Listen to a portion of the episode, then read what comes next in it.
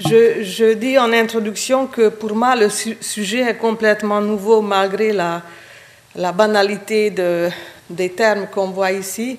Mais il se trouve que depuis deux ans, je m'intéresse à, une œuvre de Philippe Manoury qui s'appelle Tensio, qui a été créée en 2011. Et le compositeur a déclaré qu'il s'est inspiré des L-systèmes, ça veut dire le système de Lindenmayer qui, en 68, 1968, a essayé de définir mathématiquement la, euh, comment les plantes poussent, donc la progression d'évolution des, des, plantes des microbes. Et depuis, je, je, faisais attention à, à ces questions et j'ai découvert il y a peu, il y a vraiment quelques mois seulement, grâce à une émission de radio que Alberto Posadas, un jeune compositeur euh, espagnol qui travaille principalement à Madrid et à IRCAM, a lui-même utilisé le même système parce que son professeur était Francisco Guerrero qui, lui, a enseigné déjà la fractale, la géométrie fractale dans les années 90 pour la composition. Donc ça, ça a fait une boule de neige, si je peux parler simplement. Et j'ai commencé à, regarder les euh, théories scientifiques qui sont derrière ces, euh, ces modes de composition.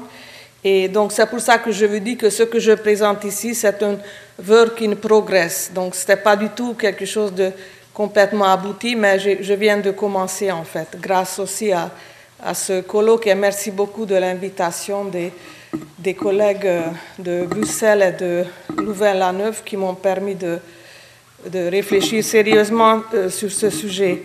Donc, je vais brièvement présenter un arrière-plan arrière théorique. Nous connaissons la fameuse définition donnée par Schoenberg du concept de la forme musicale.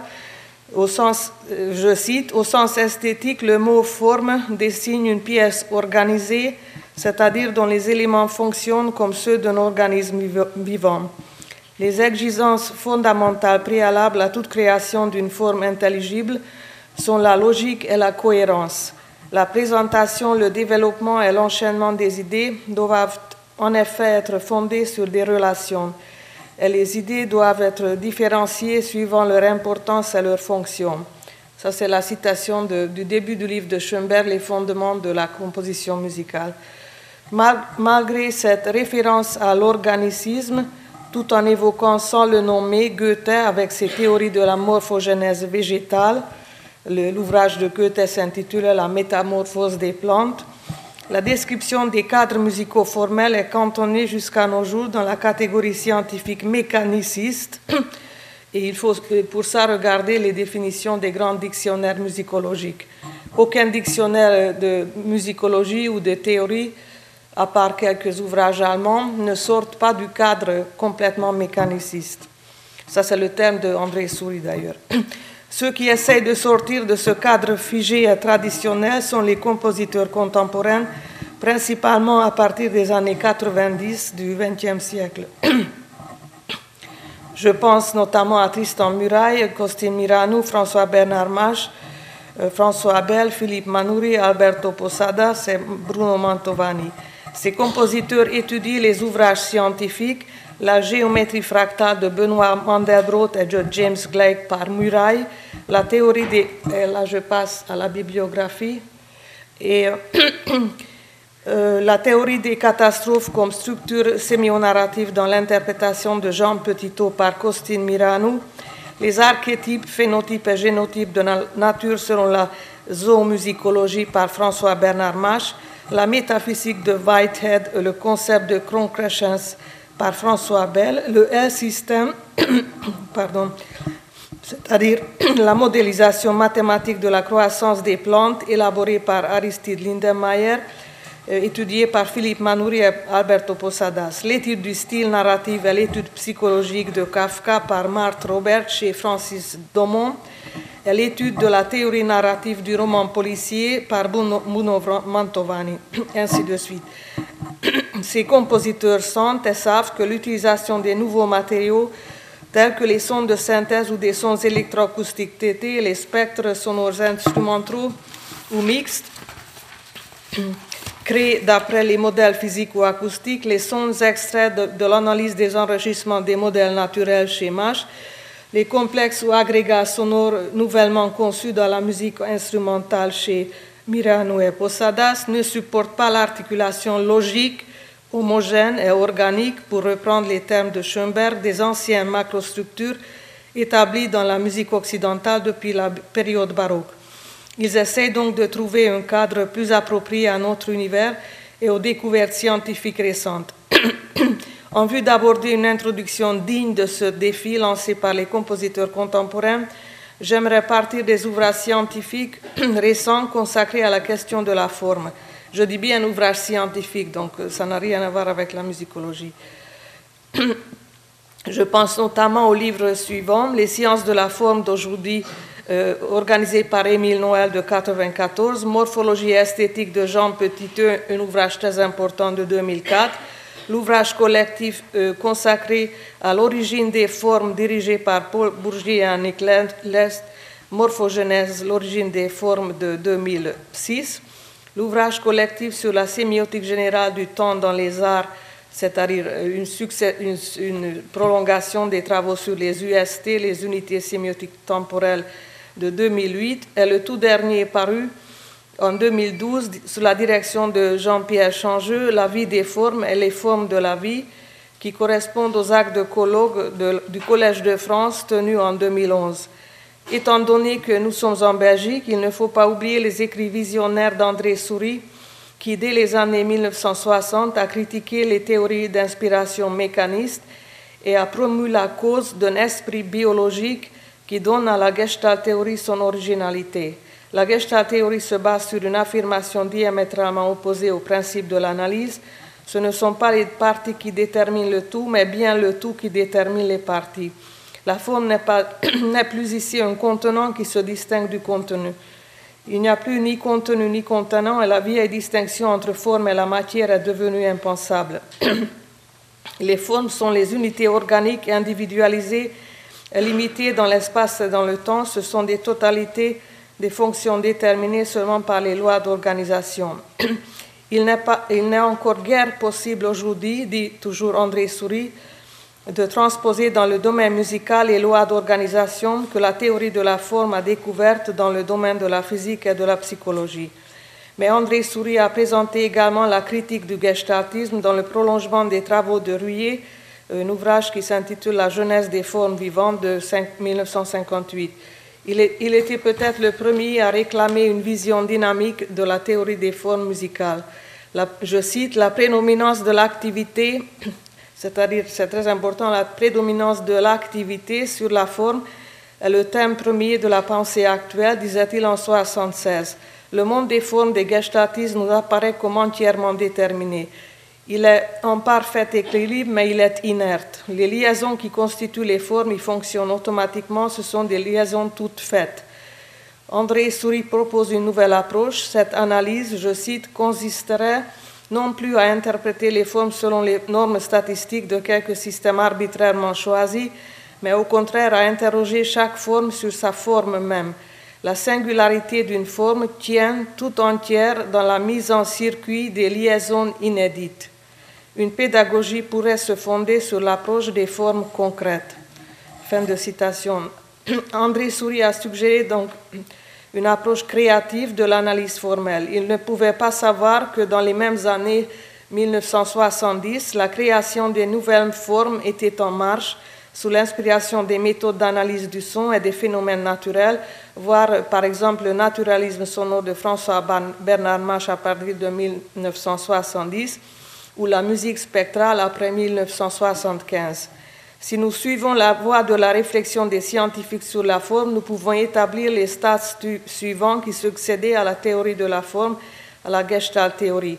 Autour de 1966, la découverte de la morphodynamique, de la morphogenèse, de la théorie des catastrophes et des modèles morphologiques, voire les travaux de René Thom autour de 1966, qui prolongent les travaux d'Arcy Thompson de 1917, qui a écrit On Growth and Form, c'est-à-dire sur la croissance et sur la forme, et son exploration dans l'esthétique de la sémiotique par Jean Petitot. Dans les années 70, la théorie du chaos, c'est-à-dire plutôt l'émergence de la forme théorisée ou systématisée, parce que l'idée de cette forme n'existait pas déjà beaucoup plus tôt. Donc cette théorie qui permet de décrire des systèmes dynamiques instables, comme par exemple des mouvements des planètes ou des variations météorologiques. La thèse d'Ilya Prigogine, que parmi d'autres, et pardon, la thèse de Prigogine est parmi d'autres, que l'instabilité et spécialement le chaos nous force à donner une formulation nouvelle aux lois de la nature. En l'étape suivante, en 1975, théorisation de la géométrie fractale par Benoît Mandelbrot. Il faut savoir que, évidemment, ces connaissances existaient auparavant, mais la, soi-disant théorie de géométrie fractale est liée à son nom seulement en 1975. Et après, toujours 68, euh, découverte par Aristide Lindenmayer des modèles mathématiques d'interaction du développement cellulaire, une théorie formelle du développement biologique appelée L-système, d'après son nom Lindenmayer. L'ouvrage le plus récent dans ce domaine, destiné aux formes, est dirigé par Jean-Pierre Changeux, donc ce que j'ai mentionné tout à l'heure. Et lui, il introduit encore toute autre catégorie. C'est ça qui est intéressant d'ailleurs, c'est qu'en fait, il n'y a pas de lien cette fois-ci entre cette euh, évolution des travaux sur la forme et euh, entre ce, dernier ouvrage. Euh, Jean-Pierre Changeux énumère les quatre catégories suivantes. Modèle darwinien de la genèse des formes, comme deuxième forme de la physique, troisième forme du cerveau, quatrième forme mathématique et formes esthétiques. Donc, dans, mon intervention, je présenterai quelques, quelques formes musicales nouvelles inspirées par la découverte des différentes manifestations de la morphogénèse dans les œuvres de Murai Mash, Miranu, Manuri, Domonte Posadas. Donc, euh, le, la première, le premier exemple que je voudrais vous montrer, montrer c'est une œuvre de, de François Bernard Mache qui créé en 2005, euh, qui s'intitule Taranis. lui, il, il s'est inspiré ou il a voulu plutôt reproduire consciemment, ça, je pas, consciemment la forme de la spirale. Et il est important, lui, lui il ne, ne le savait pas, mais dans le livre que j'ai cité, Les sciences de la forme aujourd'hui, de 1994, il y a tout un chapitre qui est consacré à l'importance de la spirale. Alors je vais juste dire euh, citer le, livre scientifique et après je cite brièvement Mach. Ces formes de la nature ont énormément influencé les cultures, les civilisations et mythologies. Euh, euh, l'hindouisme. À peu près toutes les sociétés ont cherché à percer le mystère de la vie, du sens de la vie comme le labyrinthe des entrailles.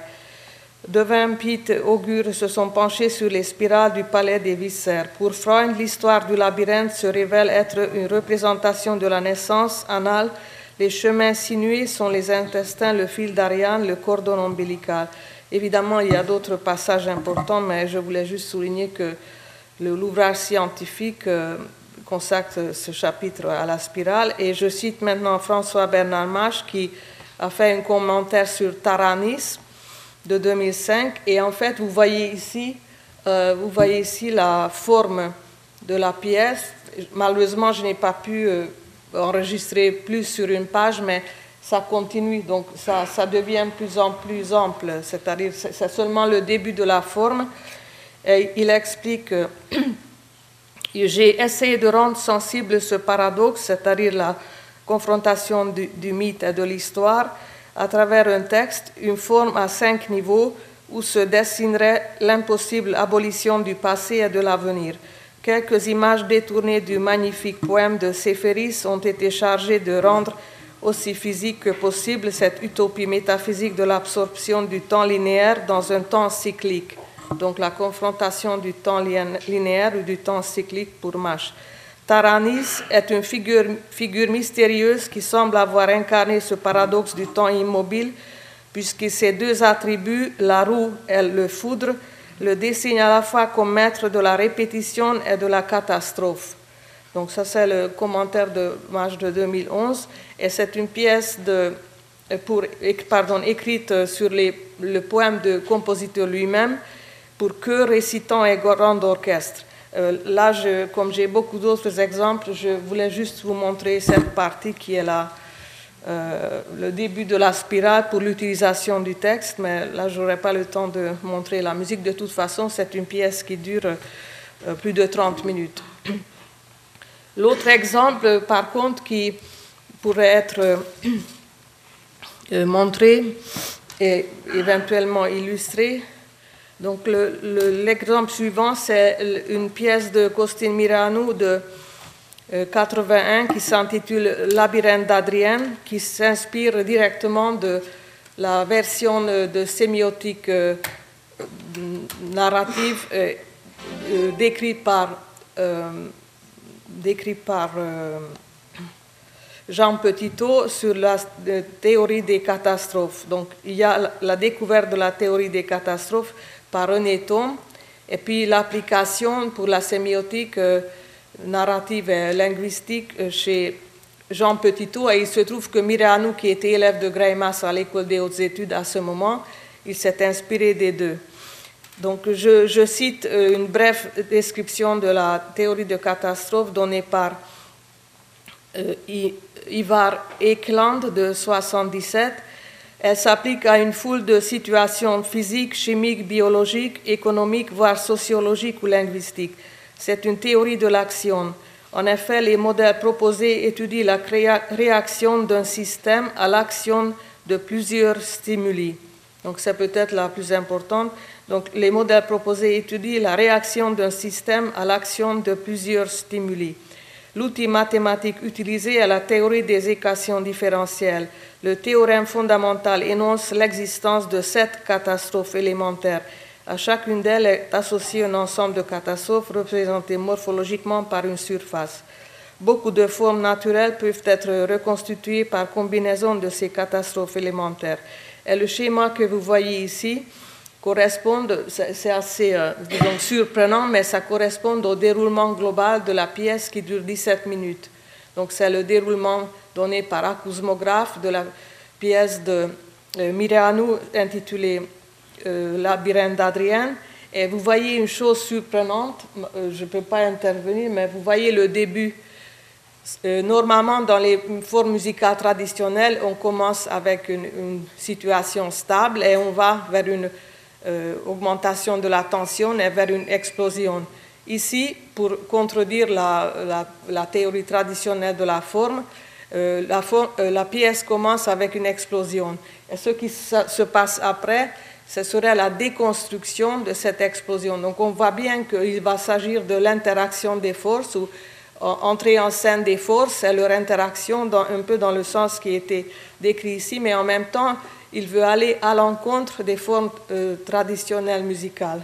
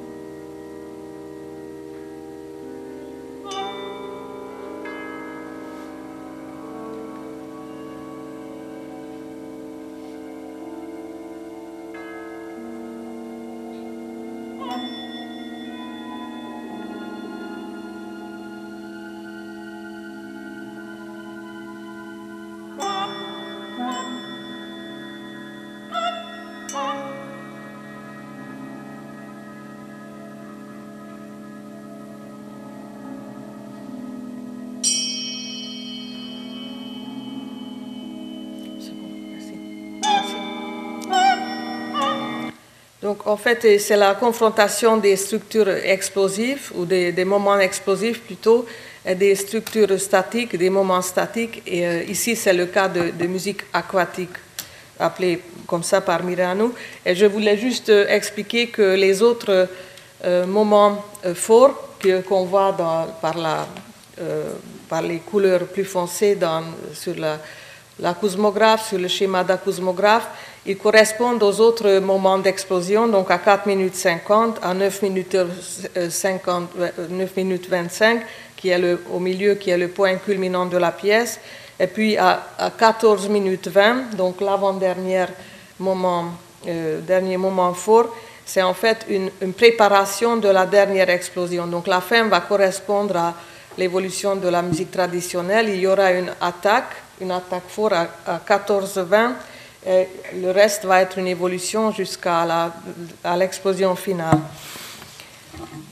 Donc l'autre, euh, et je vous montre ici d'autres euh, représentations de la même forme. Donc vous voyez ici décomposé en quatre parties la même forme avec une autre version de la cosmographe. Donc on voit ici les différents points culminants.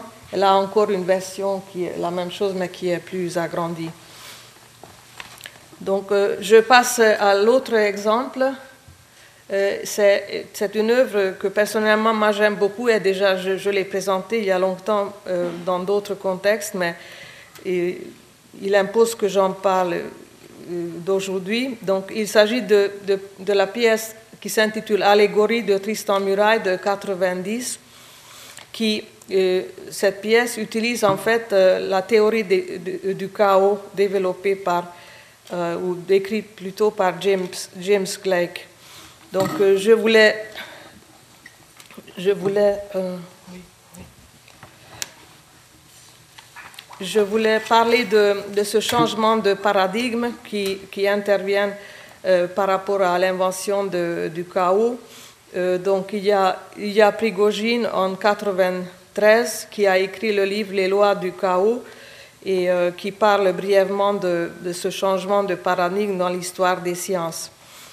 Dans la perspective classique, une loi de la nature était associée à une description déterministe et réversible dans le temps. Futur et passé y jouaient le même rôle.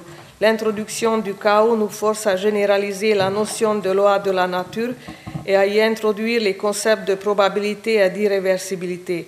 Il s'agit là d'un changement radical puisque, suivant cette vue, le chaos nous conduit à reconsidérer notre description fondamentale de la nature.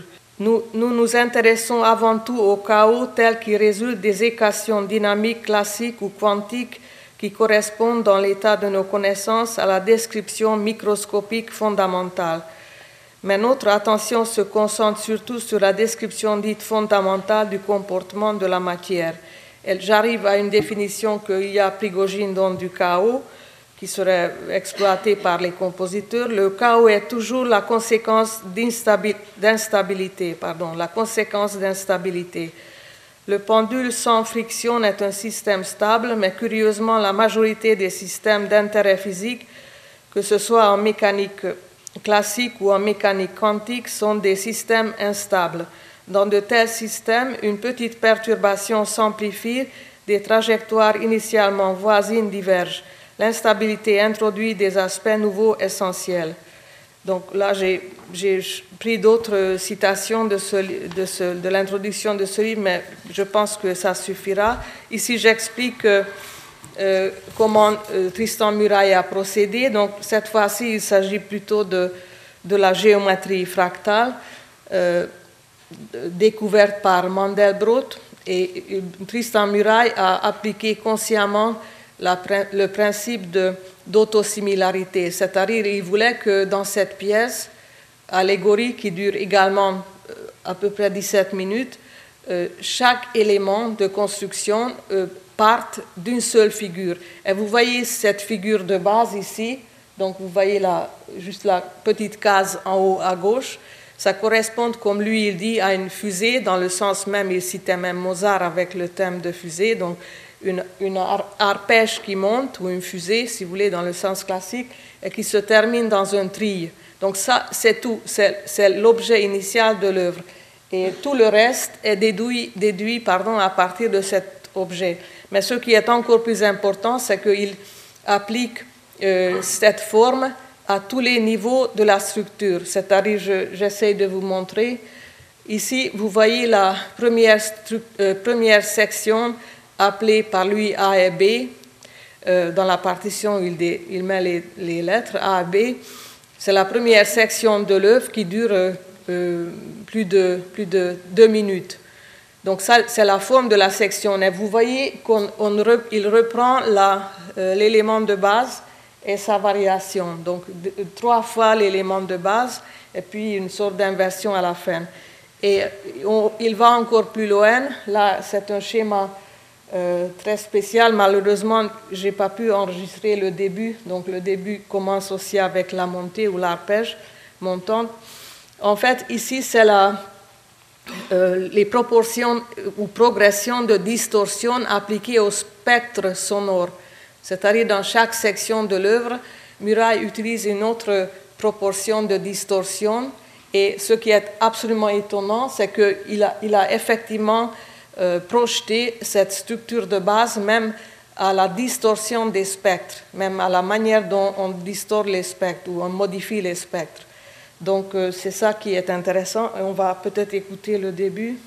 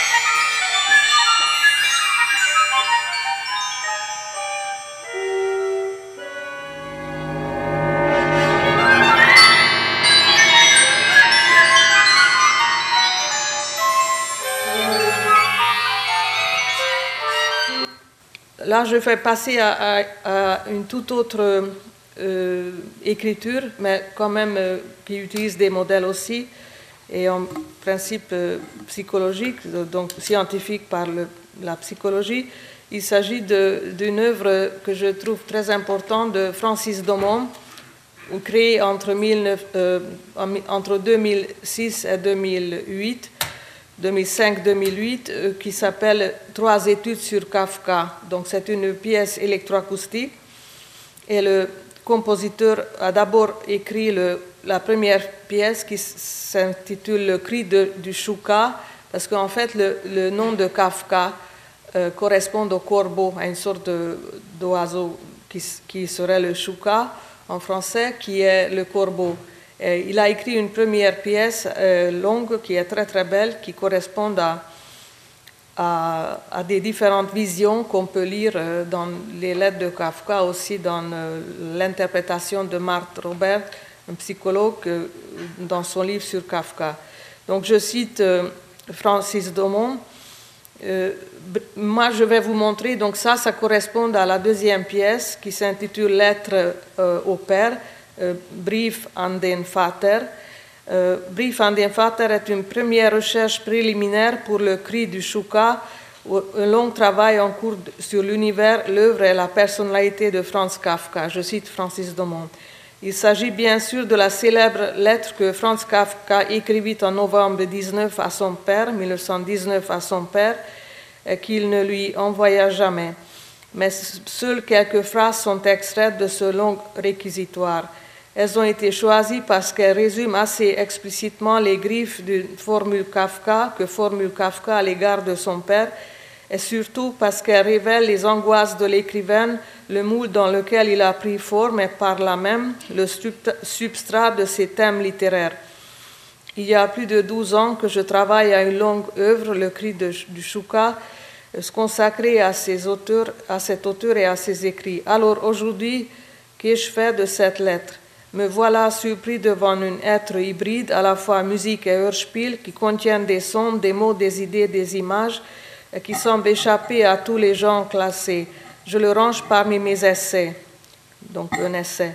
Mais il est surtout une étude préalable pour le cri du Chouka.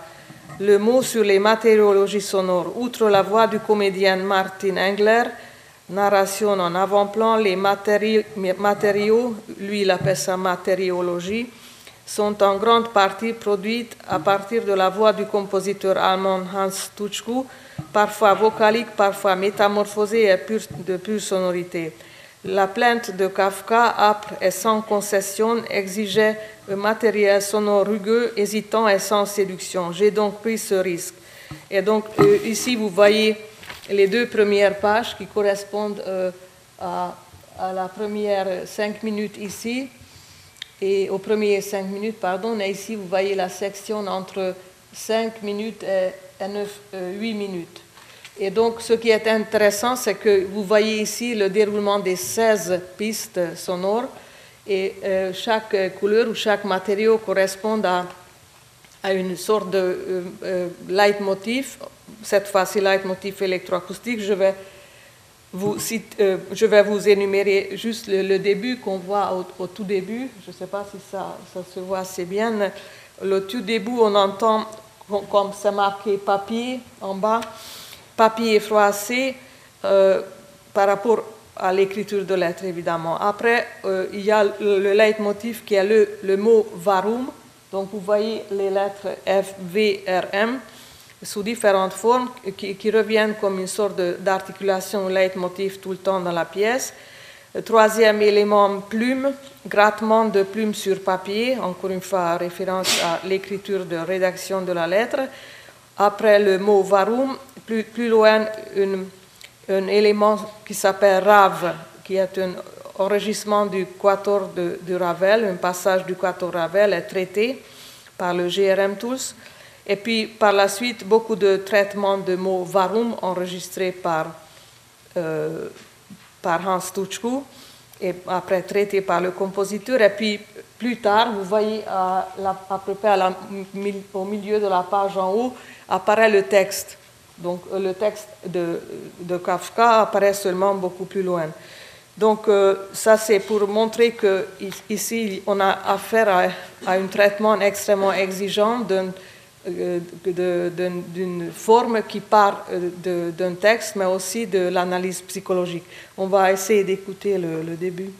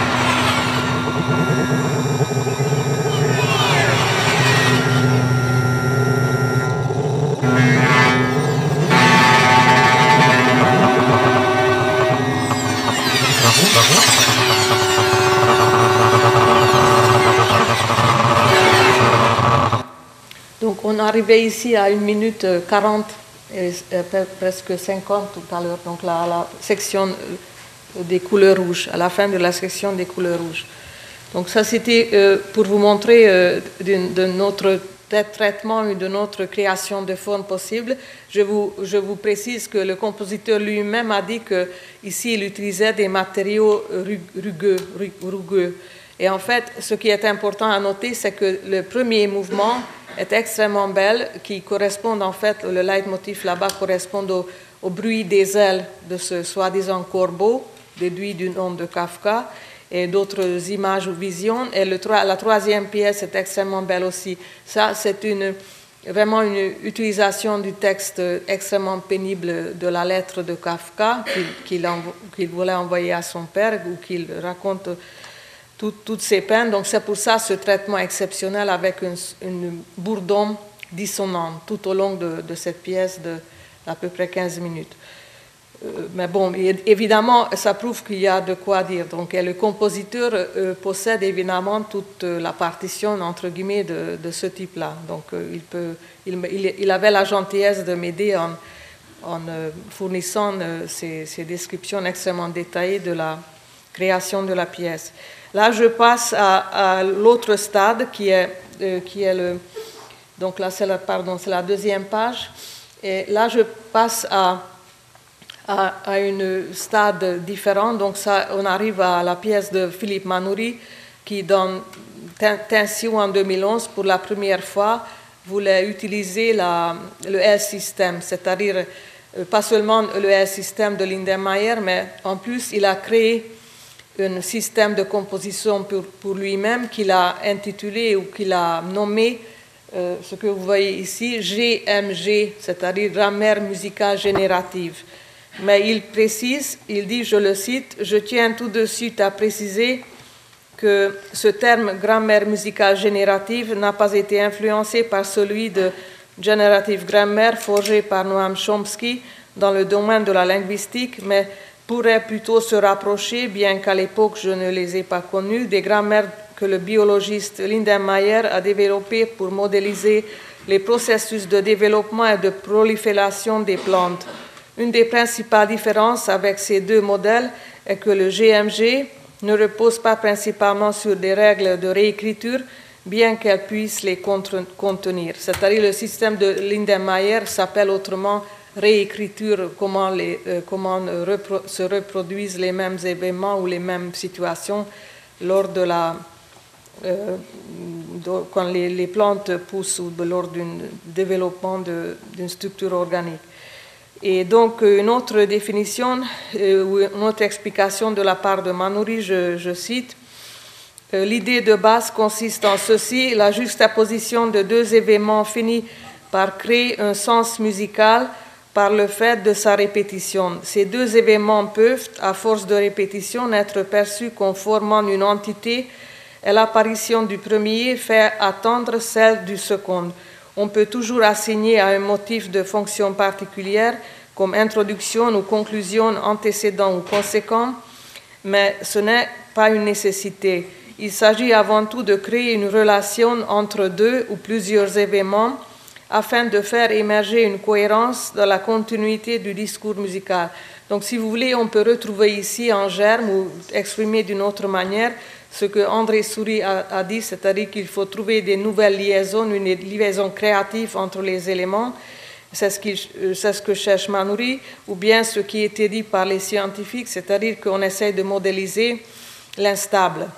Et donc, je vous montre euh, comment il, procède, lui, dans Tension, mais depuis, dans plusieurs de ses œuvres, il exploite les, les systèmes ou le GMG. D'ailleurs, entre parenthèses, comme euh, Philippe Manoury est extrêmement productif, il a euh, créé un blog où vous trouvez toutes les explications et toutes les descriptions et toutes ses auto-analyses. C'est-à-dire, par exemple, sur son blog, Philippe Manoury.com, euh, il a décrit dans un article le GMG. Vous trouvez un article avec exemples musicaux et sonores aussi, et partition les, GMG de à peu près 50 pages. Donc, ce sont des travaux consistants. Et ici, vous voyez, j'ai essayé de noter, euh, à, l'aide de ce qu'il a dit, il, utilise huit matériaux extrêmement simples. Euh, moi, j'ai essayé de rajouter euh, les correspondances avec les UST, parce que les unités sémiotiques temporelles essayent de décrire les mouvements de base ou les, gestes de base. Et donc, Manuri aussi, ce qu'il fait, peut-être ce n'est pas la peine que je, je, redise, mais il introduit des éléments extrêmement basiques, extrêmement primitifs, et après il essaie de constituer un ordre ou une organisation euh, très, euh, très nouvelle, une organisation constituée sur des nouvelles bases. Alors vous avez par exemple ici euh, les, lettres correspondent aux matériaux, donc à partir de A jusqu'à H euh, à peu près, vous avez les huit matériaux de base. Et, euh, donc après, on voit ici la distribution des matériaux selon son système L système ou GMG. Vous avez ici la même, la même présentation pour la première section euh, de distribution des éléments. Vous avez ici la partition, on va écouter le, début. Désolé parce qu'en en fait, euh, il n'existe pas d'enregistrement de, cette pièce, il n'existe pas d'enregistrement officiel ou publié. Et en fait, j'ai enregistré euh, lors de la création, donc c'est seulement ça que j'ai. On a eu un problème de piste.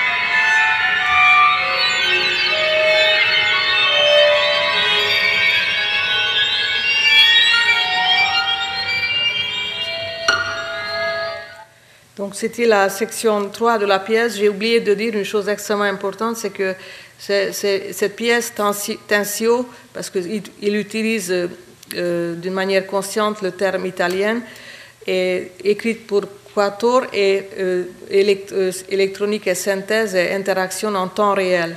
Donc c'est ça qui est très important. Et ce que je voulais juste rajouter, c'est que malgré cette présentation d'un formalisme absolument euh, est, patente, donc poussée à un degré absolument inconnu jusqu'à nos jours.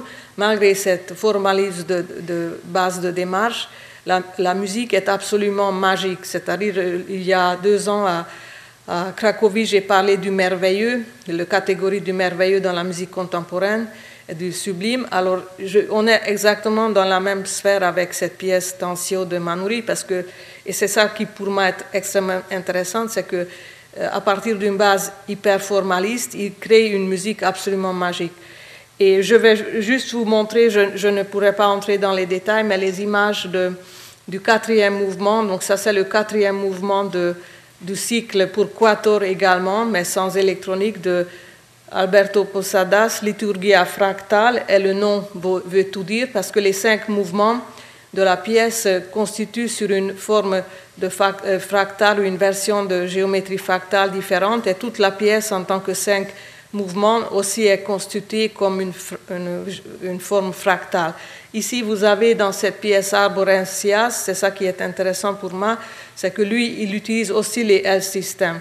Et ici, vous avez son schéma à lui où il explique, parce que les L-systèmes vont générer les durées. Donc, dans cette pièce, quatrième pièce, Arborescentias, il, il génère les durées.